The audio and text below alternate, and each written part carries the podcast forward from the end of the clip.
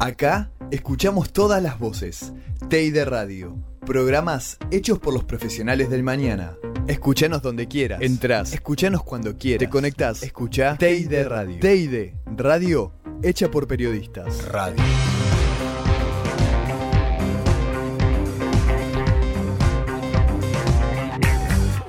Claridad, actualidad y análisis. Especiales en T y D Radio porque la información es un derecho y la salud también. Hoy hablamos sobre el Hospital Pirobano.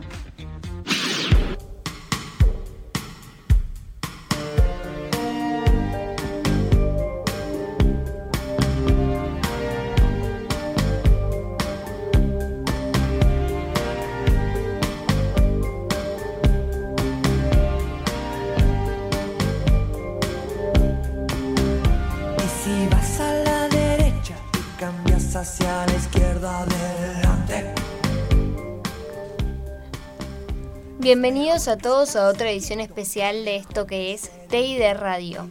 En esta ocasión vamos a hablar de la salud pública argentina y de uno de los hospitales más emblemáticos de todo el país, el Pirobano. Yo soy Martina Fernández y me acompaña en la, en la co-conducción Delfina Giulietti y María Agustina Fernández Acevedo como columnista. Hola, Del hola Marti, ¿cómo andas? Muy buenos días, ¿cómo va?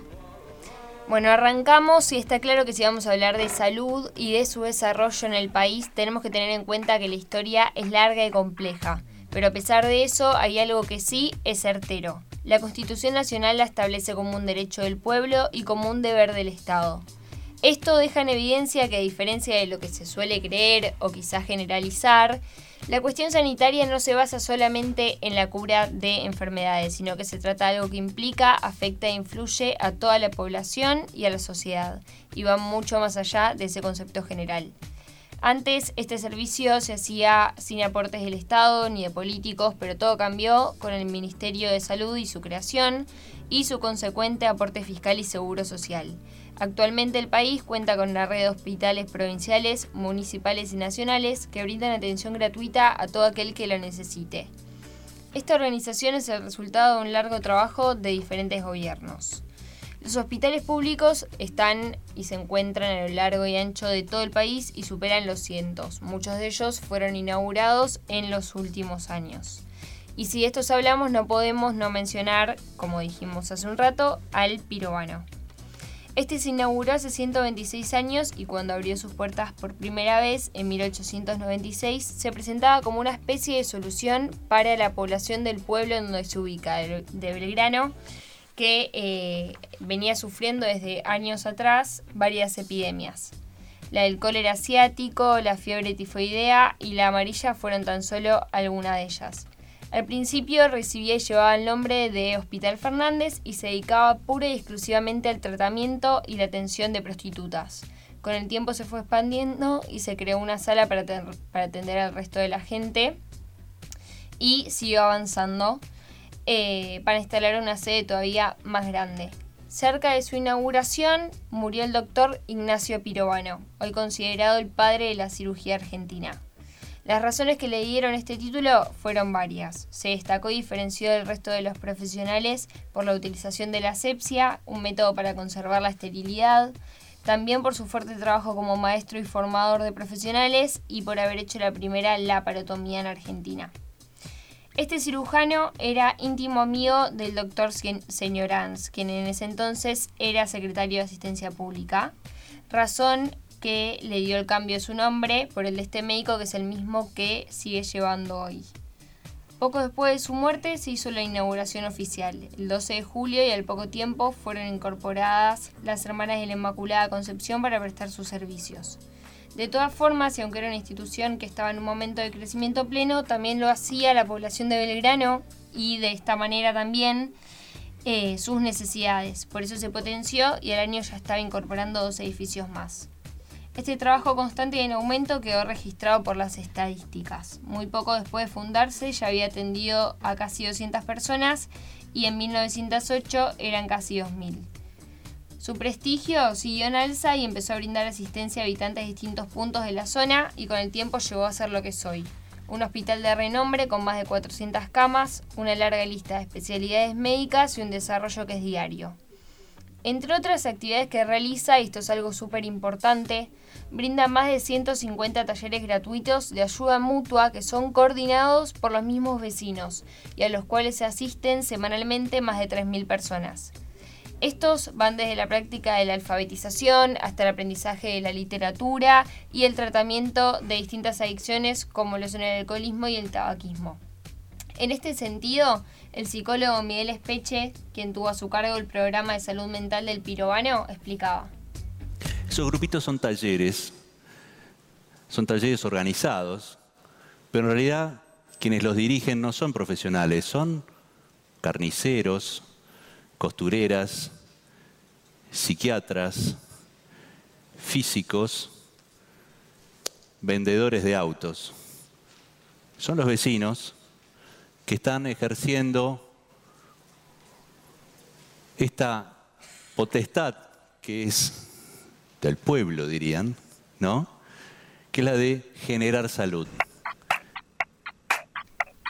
Escuchábamos entonces a Espeche hablar de las actividades barriales que realiza el hospital y que tienen como objetivo principal promover la salud mental. Y aunque estas empezaron a realizarse en 1985, la participación de la comunidad aumentó enormemente en los últimos años por la pandemia y su consecuente aislamiento obligatorio. Pero este no fue el único aspecto en el que el pirobano se vio modificado con el coronavirus. Eso lo vamos a hablar en un ratito justamente con eh, nuestra compañera Agustina. Sí, en eso, de eso vamos a estar hablando en un ratito nomás. Bueno, eh, yo tengo un dato eh, que el nombre del, primer director que tuvo este hospital fue el doctor Arturo Billinghurst. Eh, un personaje icónico, sí, que marcó la historia no solo del pirobano, sino también de la salud en nuestro país. Eh, y nos vamos a ir a una tanda. Vamos a escuchar el tema Mi enfermedad de Fabiana Cantilo y volvemos en el próximo bloque con mucha más información de esto que es la edición especial de TI de Radio.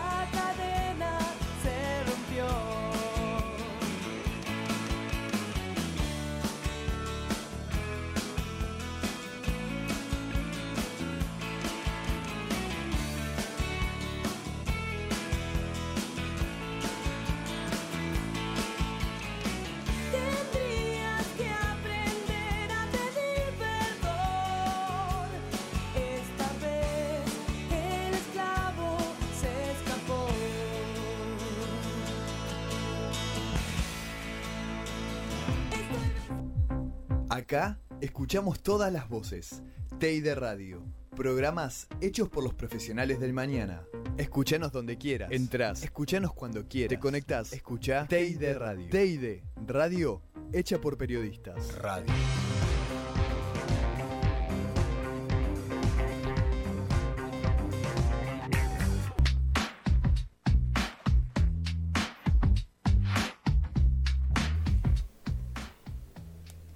Entramos en el segundo bloque y hoy en día si hablamos de hospitales es inevitable vincularlos con el coronavirus. Con su llegada cambió el mundo y todas las formas de desarrollo. La salud pública en Argentina se enfrentó a diferentes barreras, incertidumbres y desafíos y el Hospital Pirobano no quedó exento. Por eso tenemos a nuestra columnista especializada en la temática, Agustina Fernández Acevedo. Oficialmente el Ministerio de Salud de la Nación acaba de confirmar el primer caso positivo de coronavirus en Argentina. Esto hace segundos nada más. A partir de las 0 horas de mañana deberán someterse al aislamiento social preventivo y obligatorio. Esto quiere decir que a partir de ese momento nadie puede moverse de su residencia compartimos un nuevo reporte COVID. En la Argentina en las últimas 24 horas se registró un nuevo pico de contagios, alcanzando los 20.263 nuevos casos, 31 a las muertes en las últimas 24 horas. Y se escuchan en la ciudad de Buenos Aires cómo se responde al aplauso de los médicos, de los enfermeros y todo el personal de salud. Hay que respetar lo que está sucediendo y respetar sobre todo con este aplauso el trabajo que están llevando adelante las personas que seguramente también les encantaría poder estar a resguardo y les encantaría también poder estar con esa tranquilidad con la que uno cuenta estando en casa. Esto es para ellos, para todo el personal de salud de la República Argentina, médicos, auxiliares, enfermeros, enfermeras,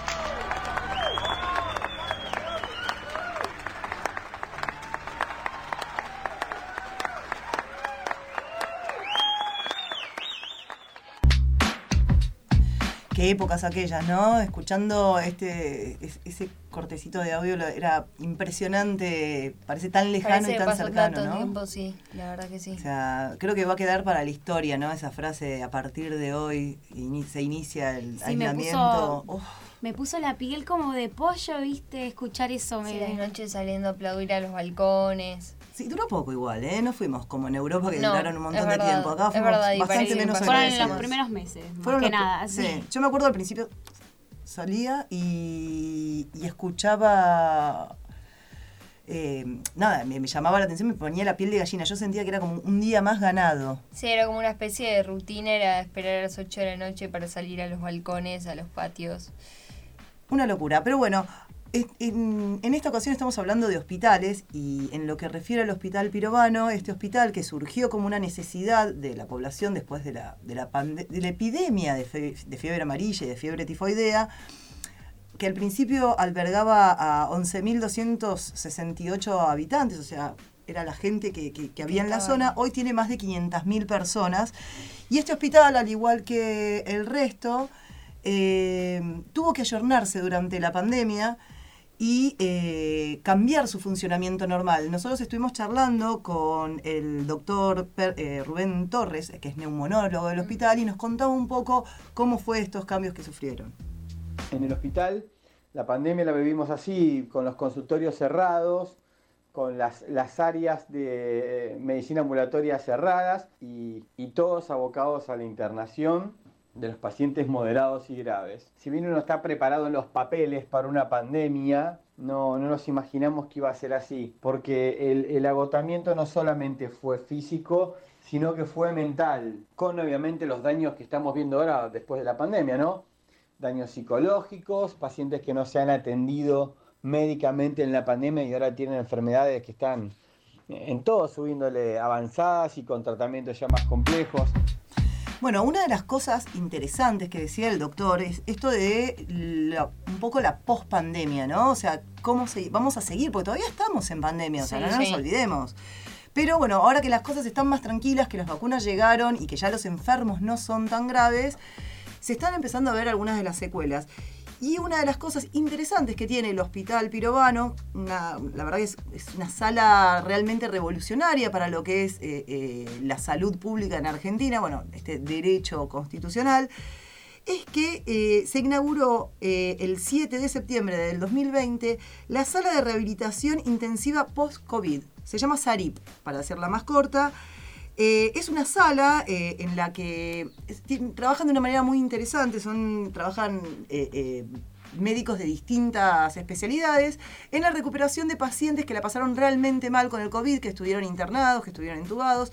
Pero más que contárselo yo, mejor escuchemos a la doctora Andrea Gómez, que es una neuróloga del hospital y es la coordinadora del servicio y nos explica el funcionamiento que hacen. El objetivo de esta sala fue inicialmente eh, proponer, ofrecer tratamiento integral de rehabilitación a pacientes que hubiesen cursado un cuadro de COVID grave, sobre todo en eh, el área de terapia intensiva. Digo sobre todo porque en algún momento también ingresaron pacientes desde otros servicios como clínica médica. La función de la sala eh, inicialmente fue mejorar la funcionalidad de estos pacientes que habían atravesado un cuadro grave. Bueno, la, sala esta es, realmente hablábamos de que era revolucionaria, les explico un poco por qué. Los trabajos de rehabilitación en general se realizan de manera eh, transdisciplinaria, o sea, en, el caso particular del COVID, por ejemplo, eh, los pacientes que estuvieron entubados quedaron con problemas de habla, entonces necesitan fonoaudiólogos, quedaron con problemas de deglución, entonces necesitan kinesiólogos, necesitan distintos médicos que los vayan complementando, entre ellos también psicólogos y psiquiatras que no solamente atienden a los, a los pacientes, sino que también dan apoyo a, las familias. La verdad que es realmente impresionante el trabajo que están haciendo y además eh, están en contacto con otros centros de rehabilitación de la Argentina a los cuales ellos no solamente les piden colaboración, sino que fueron como pioneros en esto de la rehabilitación del COVID y eh, están trabajando mancomunadamente con ellos para que haya cada vez más salas de esto. Eh, vamos a seguir escuchando un poco más a la doctora Gómez que nos sigue contando sobre este tema. Cuando uno se plantea eh, el abordaje integral, transdisciplinario y, la necesidad de estos pacientes, eh, por supuesto que la disciplina de salud mental ha sido un pilar fundamental en todos estos pacientes, en la recuperación de estos pacientes, teniendo en cuenta que fueron pacientes que estuvieron en estado crítico, pacientes que em, de repente se encontraron con tener que despedirse de familiares y, encontrarse un día en otras condiciones físicas con usos de pañal, eh, alimentación por sonda en eh, todo, todo el proceso de enfermedad eh, ha sido eh, devastador, no solo para los pacientes, sino que para las familias también. Bueno, en el Hospital Pirovano no solamente funciona esta sala Sarip, sino que también tiene un área de salud mental muy importante, en el cual en este último tiempo se estuvieron tratando muchos más casos, volviendo al tema de lo que nos planteaba el, doctor Gómez Torres al principio, perdón, se estuvieron tratando se vieron más casos de depresión, de fobias, de tics nerviosos, en gente que no tuvo COVID, pero que la cuarentena lo afectó. Actualmente la sala Sarip está activa. Eh, en este momento no solamente ofrece tratamiento a pacientes con secuelas de COVID, porque cada vez van quedando menos, gracias a Dios, pero empezaron a tratar también a otro tipo de, enfermedades, de pacientes que, necesiten este tratamiento transdisciplinario y la doctora Gómez nos contaba cómo sigue la historia en este servicio. Actualmente la sala desde agosto del año 2021 ofrece el tratamiento de rehabilitación a aquellas patologías que, patologías y pacientes, mejor dicho, que requieran de un abordaje de este tipo. Podemos ofrecer en forma completa el tratamiento no solo farmacológico, sino que también poder proponer a los pacientes eh, que cursan esta eh, patología tan, eh, tan compleja eh, la posibilidad de rehabilitarse inmediatamente eh, y es algo que nos enorgullece porque bueno sabemos que es lo que se propone eh, como tratamiento y como abordaje en este tipo de patología que es la primer causa de discapacidad. Bueno, esa era la doctora Gómez que explicaba, bueno, nada, la importancia de que esta sala siga cumpliendo sus funciones. La verdad es que a mí me enorgullece la salud pública de mi país, me parece que es importantísimo que la conservemos y la cuidemos. Eh, está clarísimo que con muchas veces con pocos recursos, pero con buenos recursos humanos, eh, salimos adelante, esto que hablabas vos, Marti, recién. sí, el pirobano es un claro ejemplo de esto. Eh, es importantísimo no solo resaltar la importancia de la salud mental, sino de la salud en, en todos los aspectos, sí, en todos los aspectos y la verdad es que el, el Sirve también para congregar a la comunidad, ¿no? La, comunidad da talleres y demás, así que... Está muy bueno lo de la sala y que se siga acompañando, ¿no? La gente. Sí, Y algo también muy importante que vamos a hablar ya en el próximo bloque y vamos, vamos cerrando es la importancia de los profesionales que se estuvieron desarrollando durante este tiempo y siempre. Así que vamos a escuchar eh, una canción y volvemos con mucho más de este especial de TI de Radio. Thank you.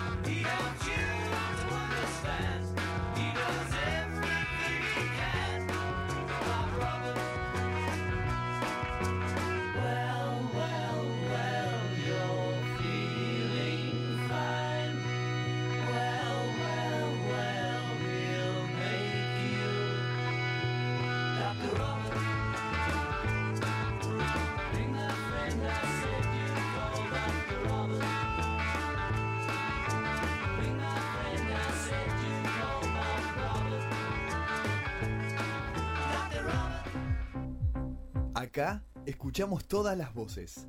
de Radio. Programas hechos por los profesionales del mañana. Escuchanos donde quieras. Entrás. Escuchanos cuando quieras. Te conectás. Escucha de Radio. TID Radio hecha por periodistas. Radio.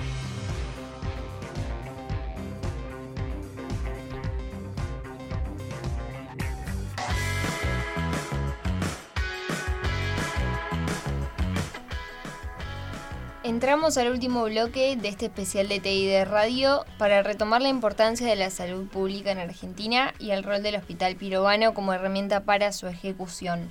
Médicos, auxiliares, cirujanos y la lista de profesionales que se desarrollan en él es amplia, pero no pueden quedar fuera de ella los enfermeros y para comprender la necesidad de su ejercicio tenemos a Delfina Giulietti. Enfermeras y enfermeros de los hospitales públicos porteños se movilizaron esta tarde hacia la legislatura para reclamar por el reconocimiento de su actividad como profesionales de la salud, pero también en repudio por las agresiones recibidas días atrás por parte de la policía de la ciudad. Nosotros que pusimos el pecho durante toda la pandemia, que pagamos con 1.384 compañeros trabajadores de la salud perdieron la vida, sin embargo durante todos los días, las 24 horas estuvimos atendiendo, queremos un reconocimiento, inmediata apertura de paritaria en la ciudad. Organizamos una conferencia de prensa en el marco de un gran paro de 24 horas por aumento salarial y por reconocimiento profesional, porque no estamos en esta ciudad todavía reconocidas como profesionales las enfermeras y los enfermeros.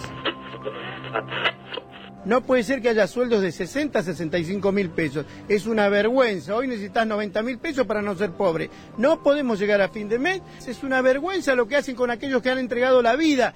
Parece que la reta no los tiene en cuenta. Quirós tampoco.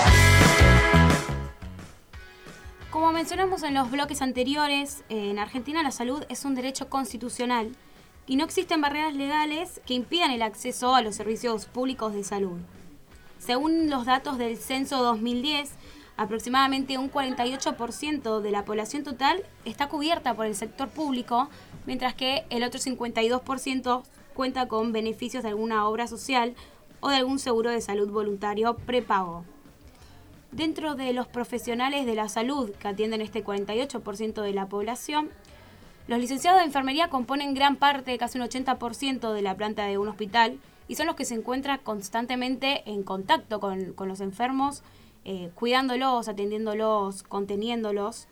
Eh, como mencionábamos en la pandemia, en el caso que nos tocó vivir, los enfermeros fueron eh, los que estuvieron al lado de, todos los enfermos hasta el último momento, ya sea hasta el día de su alta o lamentablemente sus últimos días de vida. Fueron ellos los que acompañaron a, ellos. Y en plena pandemia, en el hospital piroano, 100 eh, enfermeros renunciaron por las pésimas condiciones laborales con las que contaban durante toda la pandemia. Muchos de ellos expresaron su enojo y reclamaron sobre esto. Queremos realmente una solución. Encima este, han suspendido debido al rebrote eh, por el decreto 22 2021 para que faculte o disponga si suspende o no las vacaciones. Estamos cansados. Yo estoy desde marzo acá. Ahora viene carnaval. ¿Sabes lo que yo digo? Y en mi lema, somos la comparsa de los giles de los enfermeros olvidados, donde todo el mundo yo veo está de vacaciones y nosotros estamos desde marzo acá. Eh, no se nos respetan nuestros derechos, no hay respeto por los compañeros y por el trabajo que hacemos. Los sueldos cada vez están más desvalorizados. La ayuda que nos dio el gobierno, esos 20 mil o 30 mil pesos que iban a ser pagados en, meses, nos están pagando octubre, septiembre todavía del año pasado, esos 5 mil pesos. Es una vergüenza. Ahí escuchamos a una de las enfermeras expresando su, su enojo eh, cabe recordar también que en 2018 el gobierno de Cambiemos aprobó la legislatura de Cava la norma que excluye a los enfermeros del equipo de salud y los considera como un personal administrativo. Eh, Walter Benítez es un enfermero y el delegado del Hospital Pirobano por el ATE, por la Asociación de Trabajadores del Estado. En plena pandemia él también hizo su reclamo, denunció las condiciones eh, eran paupérrimas, las que se encontraban para trabajar, y también consideró que era una discriminación eh, que, haya, que los hayan dejado afuera como de esto, eh, bueno, fuera, ¿no? No le dieron lo, que ellos pedían y consideró que eso era una, una discriminación hacia ellos. Qué barbaridad, ¿no? O sea, porque de la primera línea de fuego son la primera línea. Son la primera línea de, batalla, están ellos y, y, era lo más importante en ese, en ese tiempo. Eran la verdad que fueron eh, unos héroes. siguen siendo. Siguen siendo, sí, obviamente. Lo que se reclamaba más que nada era la faltante, bueno, como escuchamos, la faltante de, equipos de protección personal como la ropa para atender a pacientes de COVID. También estamos acá para solicitar, exigirle al gobierno de la Ciudad de Buenos Aires mejores condiciones de trabajo, la apertura de mesas de CIMAT en cada repartición, la provisión de ropa de trabajo para todo el personal de enfermería, que es el que eh, se encuentra abocado a la atención de pacientes de este tipo, que son muy complejos, el 80-90% del tiempo, a diferencia de otras profesiones la provisión de raciones de comida, eh, también para todos los turnos, sin importar el horario, el turno. Y por último, también, y no, más, no menos importante, la apertura de paritarias. Apertura de paritarias porque el personal de enfermería en general eh, cobra lo mismo, esté en terapia intensiva o esté en sala común o en un consultorio externo. Eh, sus sueldos oscilan entre los 43, 45 mil y 55 mil pesos en promedio. Muy bien, como escuchamos, eh, a los licenciados de enfermería no se los reconoce como profesionales de la salud, no les pagan salubridad, ni tareas riesgosas, ni el área crítica. El aspecto salarial es uno de los más importantes eh, en lo que ellos reclaman, ya que de acuerdo a los denunciantes se les paga en los hospitales públicos la mitad de lo que se les llega a percibir en los hospitales privados, ¿no? Eh, eso es una barbaridad. Eso es una barbaridad. Hace, hace peligrar justamente la salud pública. Bueno, y en, este sentido también hay que agregar que el trabajo de los enfermeros durante la pandemia aumentó enormemente, pero no así sus salarios. Eh, no, no, es una locura. Es más, el presupuesto de salud bajó del 33% al 17% en plena pandemia. Sí, varios de ellos tuvieron que eh, buscar más trabajos, también hospitales privados, para poder seguir sosteniéndose. Perdón, es, es, importante lo que decía recién Delphi, o sea, hubo una baja del sueldo, o sea, es impresionante eso, ¿no? Cuando más lo necesitaban, ¿no? Cuando más trabajaron. Eh, no, y aparte hubo una baja del presupuesto también ¿no? de salud. Vamos a escuchar ahora también a un otro enfermero de, del Pirobano haciendo su reclamo. El aplauso lo recibimos, eh, la verdad, con mucha emoción. Eh, estamos muy agradecidos que nos aplaudan todas las noches. Eh, y pedimos que este aplauso sea extendido a todos los que trabajamos, no solo a los médicos, a los enfermeros, a la gente de limpieza, a los choferes de la ambulancia, a los que nos traen comida, al personal de limpieza, a todos. Y que tengan en cuenta que lo que necesitamos nosotros, además de los aplausos, es seguridad para el personal de salud. Seguridad para el personal de salud. Seguridad para el personal de salud. Es lo único que necesitamos. Trabajar. Ahí estaba, ella pedía también, aparte de los aplausos que habíamos escuchado anteriormente también en los bloques, eh, que se los reconozca ¿no? y que puedan trabajar seguros, que fue un tema durante toda la pandemia que, que pidieron, reclamaron, lo que en realidad les correspondía para trabajar correctamente, porque estaban siempre en contacto con los enfermos. Bueno, pero qué cosa que tenemos, ¿no? De, de, bastardear, para decir de alguna manera, a todo lo que tiene que ver con lo público, ¿no? Hay, los docentes tienen que salir a reclamar, los, los, enfermeros tienen que salir a reclamar, o sea, cuando en realidad ahora con la pandemia lo vimos en, primera persona, lo vivimos en primera persona, lo importante es que ellos fueron, ¿no? O sea... Eh, pero tenemos que llegar a eso para darnos cuenta. Lo que ellos reclamen es una locura. Y encima por tanto tiempo. Totalmente. Y mm, me parece que, bueno, y tengamos en cuenta que es algo que sí hasta ahora, porque no mejoró tampoco. No, la pandemia, no es que hubo la pandemia no terminó y, la situación no se terminó tampoco de, de, concluir por alguna manera. No, y actualmente aparte con el tema de, de, cómo la situación del país, calculo que ese 48% era el que se atendía en el hospital público, probablemente haya, subido. o sea, hoy las prepagas son imposibles y... Lo vamos a saber cuando tengamos los nuevos datos del... Lo sabremos con el nuevo censo. Que esperemos sean, sean positivos. Y llegamos de esta manera al final de otra edición especial de TID Radio. Fue un placer. Eh, quiero volver a recalcar la importancia de la salud pública en el país, eh, de los profesionales que en ella se desarrollan y, nos volvemos a encontrar eh, dentro, de, dentro de poco tiempo. Eh, desde la producción estuvieron María de Los Ángeles Alí, Agostina Eschenone, Luciano Gara también, y en las artísticas, Agustina Fernández como columnista, Delfina Giulietti en la coconducción. Eh, en la operación estuvo Mondo Gasparotto y Julián Romero en la coordinación del programa. Nos vamos con una canción y nos vemos en otra edición. Cuando la realidad te sobrepasa, no te preocupes. Nosotros te lo contamos. Especiales en T y de radio.